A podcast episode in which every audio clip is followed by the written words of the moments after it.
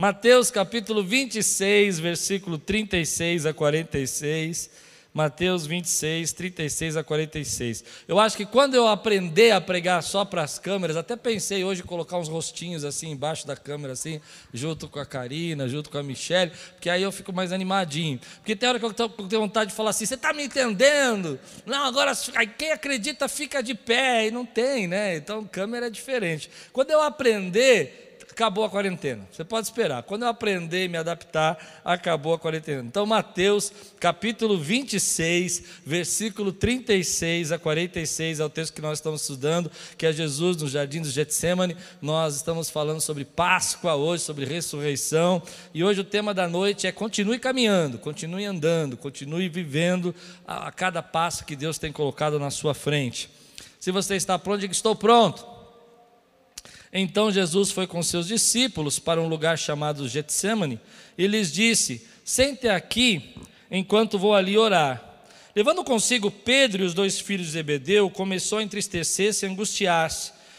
Disse-lhes então: A minha alma está profundamente triste, numa tristeza mortal. Fiquem aqui e vigiem comigo. Indo um pouco mais adiante, prostrou-se com o rosto em terra e orou: Meu pai, se for possível, afasta de mim este cálice. Contudo, não seja como eu quero, mas sim como tu queres. Depois voltou aos seus discípulos e os encontrou dormindo. Vocês não puderam vigiar comigo nem por uma hora? perguntou ele a Pedro. Vigiem e orem para que não caia em tentação. O espírito está pronto, mas a carne é fraca. E retirou-se outra vez para orar. Meu pai, se não for possível afastar-se de mim este cálice sem que eu beba, faça-se a tua vontade. Quando voltou de novo, os encontrou dormindo, porque os seus olhos estavam pesados. Então os deixou novamente, orou pela terceira vez, dizendo as mesmas palavras. Depois voltou aos seus discípulos e lhes disse: Vocês ainda dormem e descansam. Chegou a hora, eis que o filho do homem está sendo entregue nas mãos de pecadores. Levante-se e vamos, aí vem aquele que me trai. Vamos orar? Senhor, nós entramos na tua presença em nome de Jesus. Nós queremos, Senhor, hoje ouvir a tua voz nesse dia especial que celebramos a sua ressurreição. Celebramos como nós cantamos porque o Senhor vive e nós podemos crer no amanhã. E nós te pedimos que cada lar que está nos ouvindo agora, cada pessoa que está assistindo esse culto, possa receber, Senhor, da tua unção, da tua graça e da tua esperança todo mal se dissipe, toda malignidade caia por terra. Eu oro por saúde, saúde para cada um de nós, saúde para os nossos filhos e para os nossos pais. Eu oro para que o Senhor nos cubra, como o Senhor cobriu o povo de Israel naquela época, quando as pragas vieram aos arraial do Egito, mas não estava no arraial do povo teu, Senhor. Cobre as nossas vidas, porque o sangue de Jesus está, Senhor, em nossos corações e na nossa vida. Nós clamamos para que a tua palavra fale ao nosso coração, em nome de Jesus. Amém. De manhã eu, eu falava sobre como nós às vezes precisamos diminuir o ruído para ouvir a voz de Deus. Como Jesus foi procurar um jardim para ouvir a voz de Deus em tempos de aflição. E às vezes a gente não percebe que há, há tanto ruído que a gente não consegue escutar o que Deus está falando conosco. A gente não percebe que há tanta coisa acontecendo que nosso coração não se aquieta. Depois falei que às vezes as aflições são consideradas incredulidades e nós estamos vivendo um tempo de aflição. Mas a aflição, na verdade, não é incredulidade. A aflição faz parte da vida do justo. A Bíblia diz que muitas são as aflições dos justos, mas de todas o Senhor os livra. E mostrei que em cada passo da caminhada de Jesus, a gente acaba vivendo essa, essa aflição, aquilo que Jesus viveu nesses últimos dias, no dia da sexta-feira, nós estamos vivendo hoje, que é a falta, às vezes, de resposta positiva de Deus para a nossa vida, que é os amigos adormecidos, que são os religiosos. Mas, por fim, eu disse que todas essas aflições nos levam a entender que a soberania de Deus ainda está sobre o governo de todas as coisas, de todas as situações e que Deus tem um terceiro dia para nós. Hoje quero falar com você sobre a necessidade, às vezes, de passar por momentos, e o Getsemane fala disso, de aflições, por períodos de aflições. Porque a oração de Jesus é uma oração diferente. Jesus vai até esse jardim e ele diz: Pai, se for da tua vontade, passa de mim esse cálice. Mas se não for, então permita que eu beba.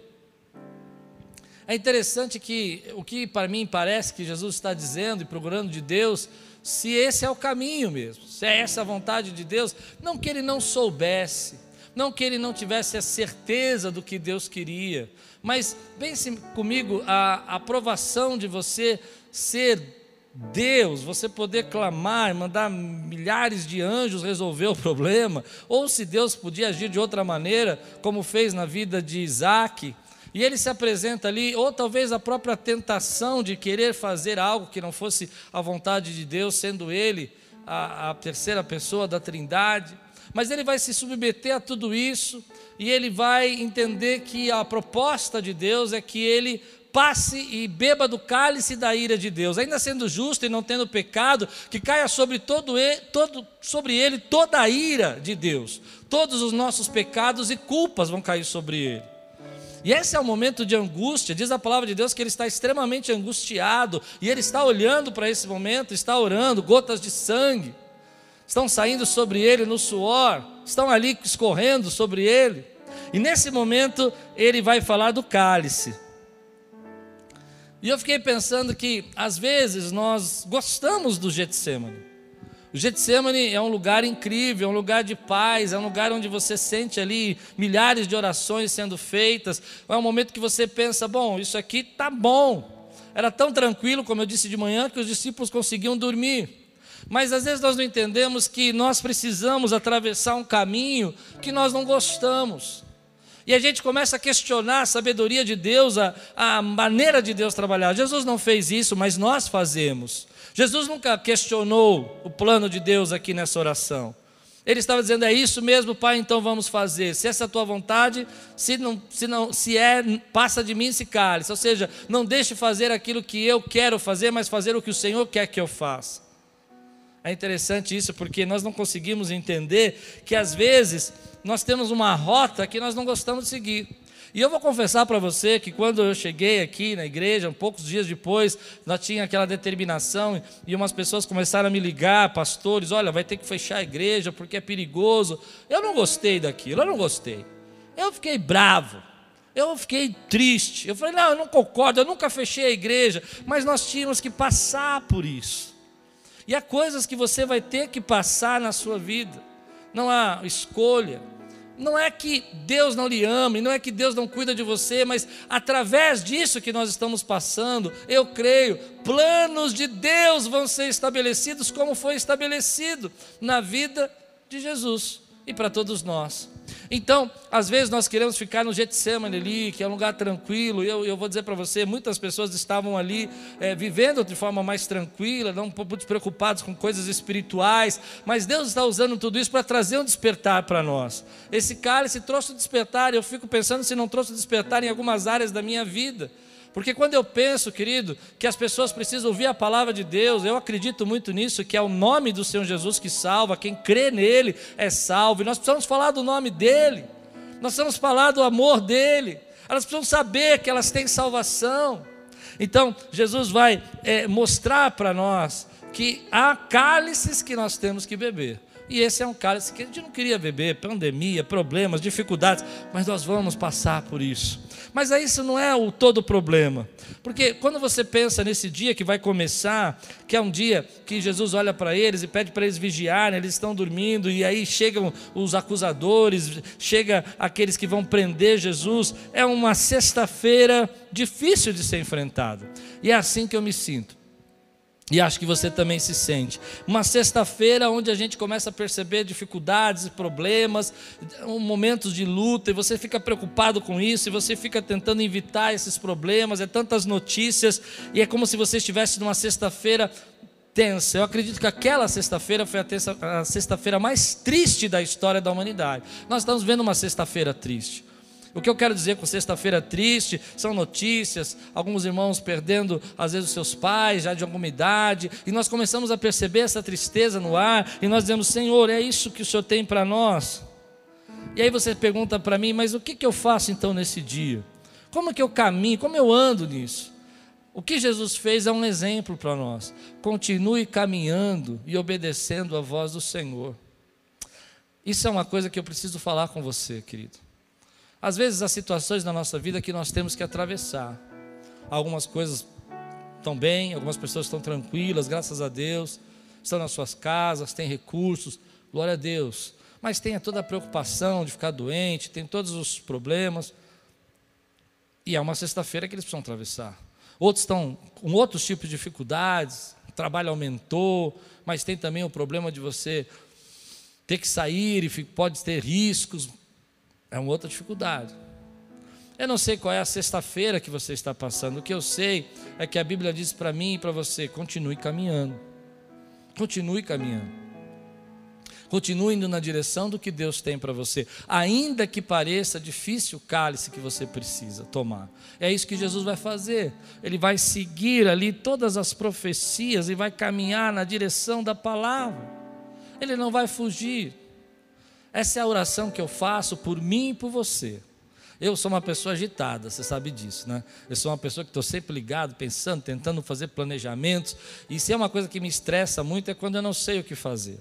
E às vezes esse é o momento, a gente se sente assim, não fique preocupado, não estou nervoso nem nada, mas a gente tem momentos que a gente não sabe o que fazer. Né? Parece tão simples, mas não é tão simples, tem tantas coisas envolvidas. É difícil não ter você aqui sorrindo, é difícil não ver você aqui aplaudindo, levantando a mão, dando glória a Deus, entrando no espírito. Como eu disse, às vezes eu imagino vocês aqui tudo assim, daqueles chapéus enormes que os americanos usam. Claro, a gente não usa isso, mas é uma alegoria, e louvando a Deus e dançando. E, e a gente não tem isso. Mas nós temos que atravessar por isso. Nós temos que crer que Deus tem um propósito. Então, é tempo de despertar. É tempo de despertar.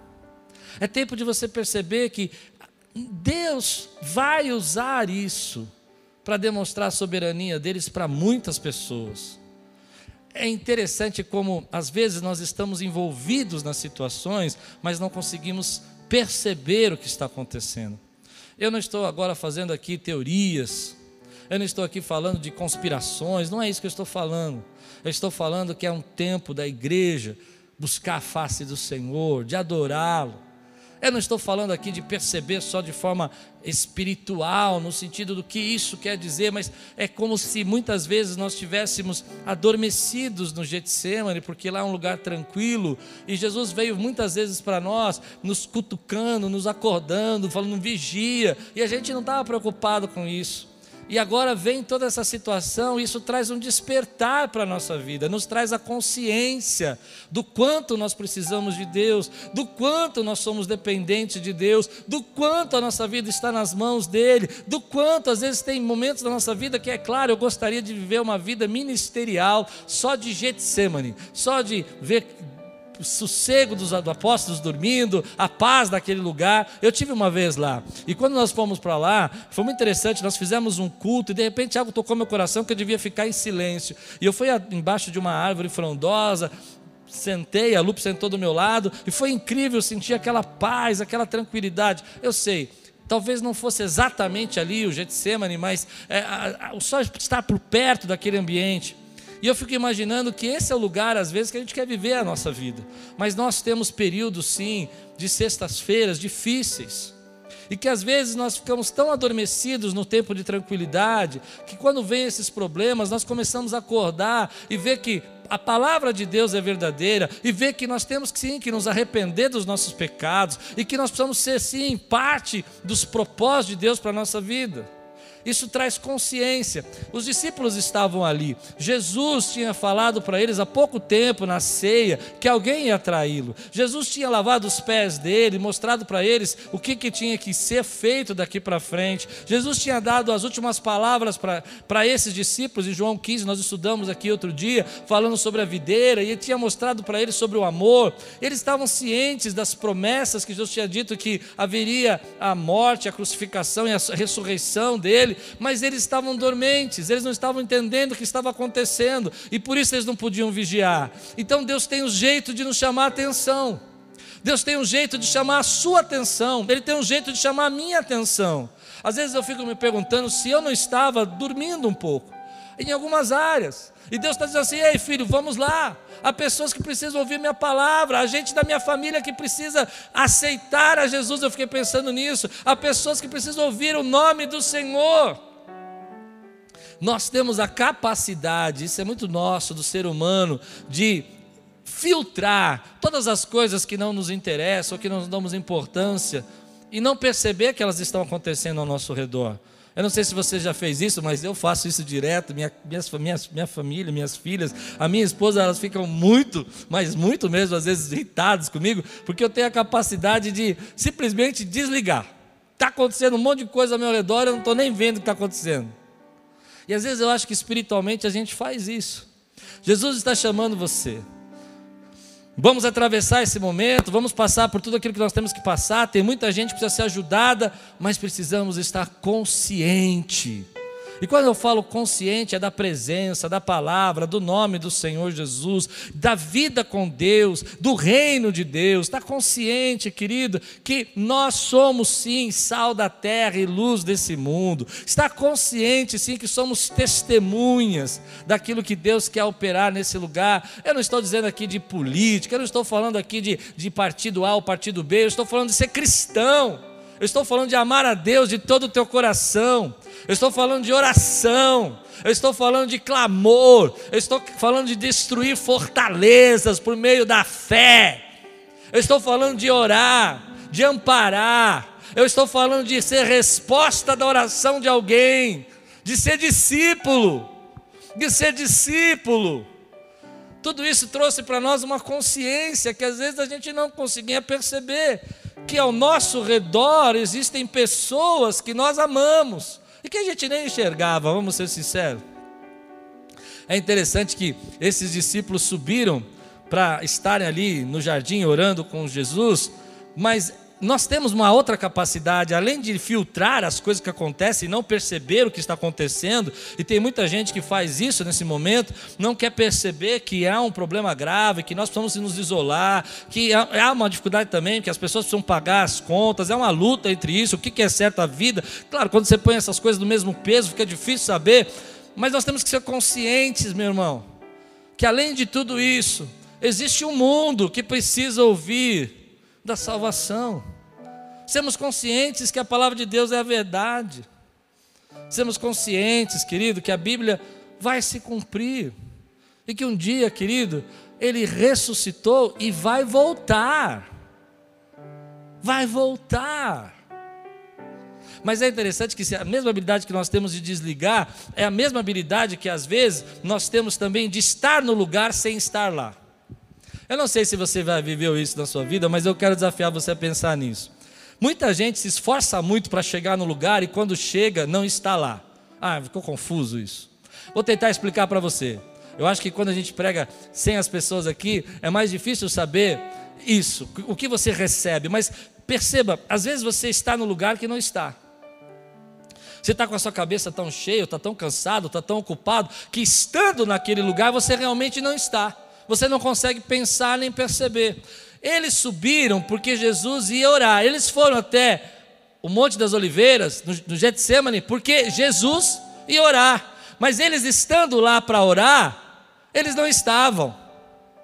E quantas vezes, meu irmão, nós estamos no lugar sem estar. Nós estamos na nossa casa sem estar com a nossa família, lutamos tanto para comprar a nossa casa sem dar glória a Deus, sem agradecer, sem perceber, estamos lá dentro sem estar. Oh, meu irmão, quantas vezes você veio na igreja e estava aqui e não estava? Uh, desculpa, não podia ter falado isso, magoou. eu já fiz isso, meu irmão. Eu já fiz isso. Às vezes você está no lugar e você não está. A minha esposa tem um, um jeito de me fazer estar no lugar quando eu não estou. Às vezes você, eu estou com ela, estou no lugar, mas não estou. Acho que está confuso isso. Mas você já fez isso, Diego? A gente acaba estando no lugar e não estando. Então ela fala assim para mim: Hello! Quando minha mulher, linda do jeito que ela é, e fala hello, a casa caiu para mim. É como se ela tivesse assim, sabe aqueles filmes que a pessoa está longe, assim, ela faz. volta para o lugar, chega. É como se ela fizesse isso comigo. Hello, eu cheguei. Eles não sabiam que dois dias depois, não, perdão, um dia depois, nem dois, um dia depois, perdão, falei errado, um dia, Jesus estaria no lugar onde eles não podiam estar. Eles estavam onde Jesus estava, mas eles não estavam realmente lá. E um dia depois, Jesus ia estar no lugar que era o túmulo, onde eles não podiam estar. Às vezes nós temos que entender e aproveitar esse momento que nós estamos vivendo, de estarmos no lugar onde Deus quer que nós estejamos. Como eu falei de manhã, diminuir o ruído para que a gente possa ouvir a voz de Deus. Prestar atenção no que Deus quer falar com você agora, nesse tempo. O que Ele quer despertar. A minha oração nesses dias tem sido essa: Senhor, diminui o barulho, me tranquiliza, porque eu quero ouvir a tua voz. Ah, os prognósticos são terríveis, as pessoas falam tantas coisas. Um diz que é verdade, outro diz que é mentira, eu estou ficando cansado. Mas se eu ouvir a tua voz, a tua voz lança fora todo medo. Deus está chamando você para estar, querido, no lugar que realmente Ele te colocou hoje. Olhar para tua esposa, olhar para teus filhos, olhar para a glória dele na tua casa agradecer pelos teus netos, agradecer pelos teus, pela, pela tua mãe, teu pai que está aí com você hoje. Se ele partiu, infelizmente, que você possa agradecer, porque a palavra de salvação estava no coração e ele é um escolhido, uma escolhida do Senhor. Eu não sei, mas esse é um tempo que eu percebo que a gente precisa buscar Deus, precisa se humilhar na presença de Deus, precisa adorar a Deus. E ao mesmo tempo que o mundo fala que nós possamos, podemos buscar Deus em casa, é ao mesmo tempo que Ele não nos deixa em silêncio, não nos deixa quieto, o tempo todo dando notícias e brigas e discussões. Eu quero silêncio, a voz de Deus. Vigia, meu irmão. Essa é a palavra do Senhor, vigia. Esse é o tempo de você vigiar. É o tempo de você não deixar um pecado entrar pelas redes sociais, pela televisão, de se aproximar da presença de Deus e da sua casa, de estar aonde Deus quer que você esteja com todo o teu coração, com toda a tua força, que é adorar o Senhor. Eu penso que duas coisas Deus tem falado comigo nesse texto. Jesus vai até aqueles homens e por três vezes o desperta. Talvez esse seja o tempo de, nós despertarmos, de eu, como pastor, despertar para coisas que a gente às vezes não percebe, não enxerga. Mas ser humilde para entender que se Deus está nos colocando ali naquele lugar e naquele momento, é porque Ele vai trabalhar na nossa vida, Ele vai nos ensinar alguma coisa. Mas tudo isso vai mostrando para nós que sobre toda a terra há um governo. E esse governo é a soberania de Deus. No final de todos esse dia, você sabe quanta tristeza vai acontecer e quantos problemas vão passar, quanta dor, quanta luta, quanta injustiça fizeram com Jesus, quanta malignidade. Como o homem pode ser mal daquele jeito, mas ainda na maldade, Deus estava preparando a resposta para todos nós. Olha o que Hebreus capítulo 7 diz versículo 24 a 27. Mas, vi, mas visto que vive para sempre, ele está falando de Jesus. Ele vai dizer: Jesus tem um sacerdócio permanente. O plano de Deus está acontecendo. Portanto, Ele é capaz de salvar definitivamente aqueles que, por meio dele, se aproximam de Deus. Tudo isso aconteceu, Hebreus está nos explicando, pois vive, para, vive sempre para interceder por eles, e de um sumo sacerdote como esse que precisávamos. Olha que lindo. Ele está dizendo: olha, tudo isso que aconteceu é porque a vitória do Senhor, e Ele vive para sempre. E porque Ele vive para sempre, Ele pode se apresentar diante de Deus como nosso sacrifício, a fim de que os teus pecados sejam perdoados. E como Ele vive para sempre, Ele pode interceder para sempre por nós. Em outras palavras, Jesus está intercedendo por você agora. Ele é o nosso intercessor. Toda essa caminhada e todo esse cálice não saiu das mãos do Senhor. Ah, aqueles homens acharam que tinham destruído a, a vida de Jesus, que tinham acabado ali, mas na verdade eles estavam, na verdade, seguindo o propósito de Deus, que era fazer de Jesus o nosso sumo sacerdote, o nosso Salvador, o nosso intercessor. Ele está intercedendo pela sua casa agora, ele está intercedendo pela sua família agora, ele está intercedendo pelos seus filhos agora, ele está intercedendo pela sua saúde agora, ele está intercedendo pela sua vida espiritual agora. Deixe Deus chamar a tua atenção. Deixe Deus chamar a tua atenção. Deixe Ele despertar você. Talvez você tenha passado um período da sua vida que Deus não era tão importante para você, mas agora Ele está despertando você. Aleluia. Sabe por quê? Porque Ele te ama.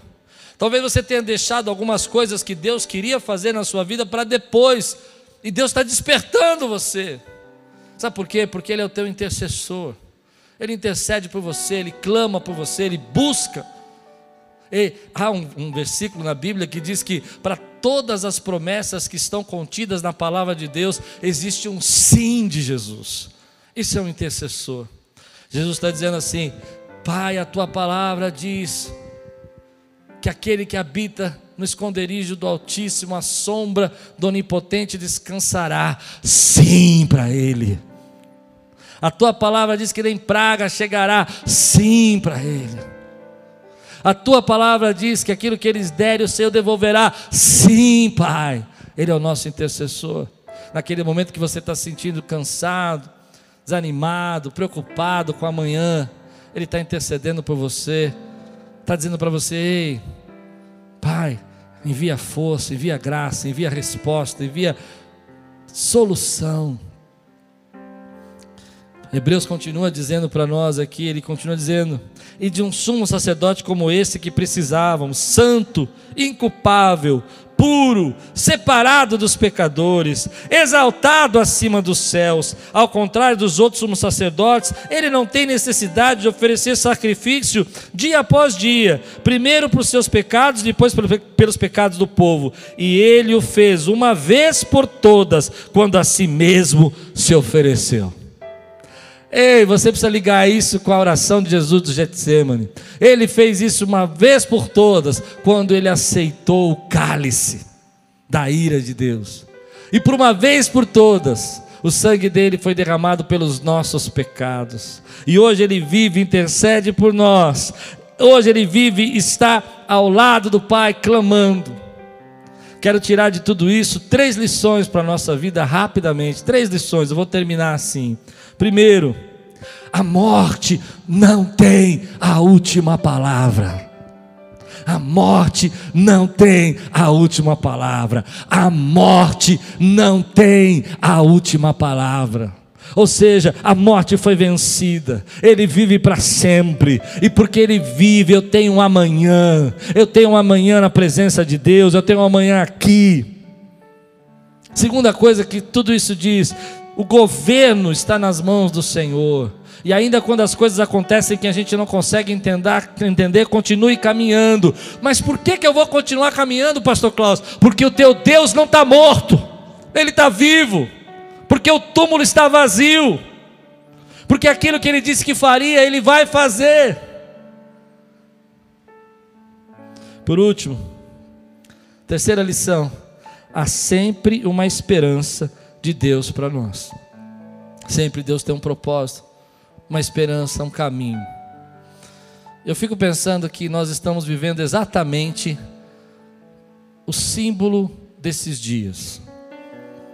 Eu não sei se nós estamos na sexta-feira de trevas, eu acho que sim. Vamos entrar num sábado de silêncio, um sábado onde a gente não consegue entender muito algumas coisas, parece que Deus não está falando, embora Deus sempre fale. Eu fico imaginando, deixa eu explicar o que eu estou pensando. Aquela sexta-feira foi uma sexta-feira de injustiça, dor. Mas e o sábado? Quando Jesus foi colocado no túmulo e começou o dia de sábado, silêncio. Ninguém mais falava, ninguém mais sabia, ninguém mais entendia, não havia mais pregação na rua, não havia mais milagre, não havia mais curas. E eu acho que nós vamos passar exatamente por isso. A vida passa, várias fases da minha vida foram assim. Um domingo de luta, um sábado de silêncio, que você não entende porque que isso foi chegando assim, mas Deus tem um domingo de ressurreição para a nossa vida. Deus tem um domingo de ressurreição. Eu oro para que venha um sábado de silêncio logo, para que a gente possa chegar no domingo de ressurreição. Eu creio que Deus vai fazer isso na nossa vida. Há uma coisa que eu quero colocar na sua cabeça através dessa palavra que você receba. O governo está nas mãos do nosso Deus. Nosso Deus é soberano sobre céus e terra. Nenhuma promessa da palavra dele cai por terra. Que ele possa alegrar o seu coração hoje, que ele possa te despertar. É triste dizer isso, eu, me sinto até um pouco ingênuo em falar isso. Foi assim que Deus resolveu despertar você? Então desperte. Busque a presença dEle. Caminha comigo. Vamos andar junto e atravessar esses períodos, essa sexta-feira, esse sábado de silêncio, de mão dadas, em oração, em intercessão, uma igreja acordada, uma igreja que clama, uma igreja que louva, uma igreja que está dispersa, está, está desperta para esse momento, que socorre, que ajuda, que faz o que pode daquilo que tem condição de fazer. Por quê? Porque vai chegar um dia, que vai chegar o domingo de manhã para nós, onde nós vamos declarar que chegou o dia da nossa celebração e vitória, dia de ressurreição, dia de salvação. Você recebe essa palavra hoje na sua vida?